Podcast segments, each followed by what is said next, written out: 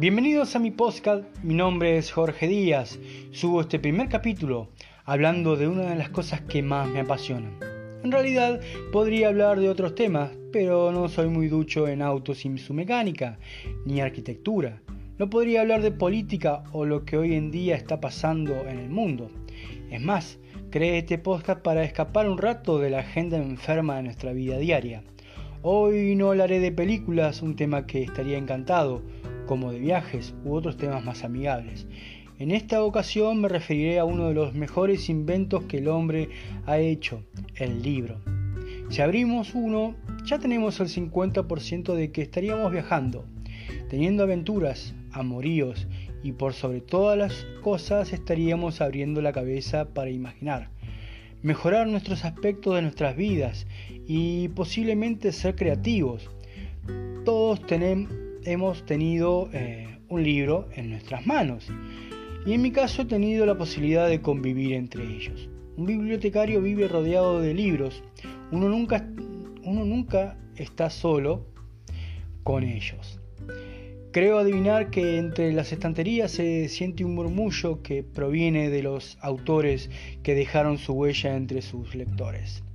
Desde muy chico leía la colección heredada por mi padre, las de tapa amarilla, la famosa eh, colección Robin Hood, esos clásicos familiares que llenaron mis tardes con aventuras de todo tipo, eran sin duda una aventura tras otra y no es fácil olvidarse de sus protagonistas e historias.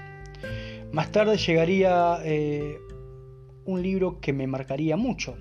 Empieza con Pueden llamarme Ismael, hace unos años, no importa cuánto hace, en fin. Así comienza Moby Dick de Herman Belvich.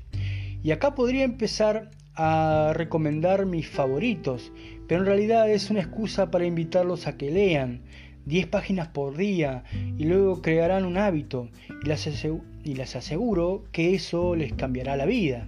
Los libros son compañeros dulces para el que sufre y si no pueden llevarnos a gozar la vida, al menos nos enseñan a soportarlas, dice Oliver Goldsmith.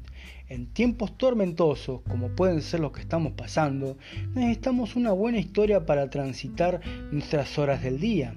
Mi relación con los libros siempre fue amigable. Y cuando las cosas se ponían feas en el mundo real, yo me zambullía en un libro y eso no significaba que escapaba de lo que pasaba en el entorno familiar.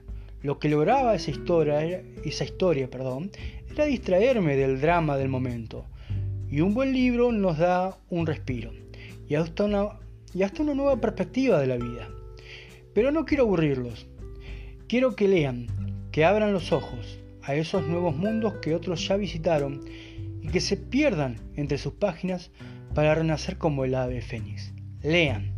Yo ahora volveré a disfrutar de un buen libro. Así que esto ha sido todo por hoy.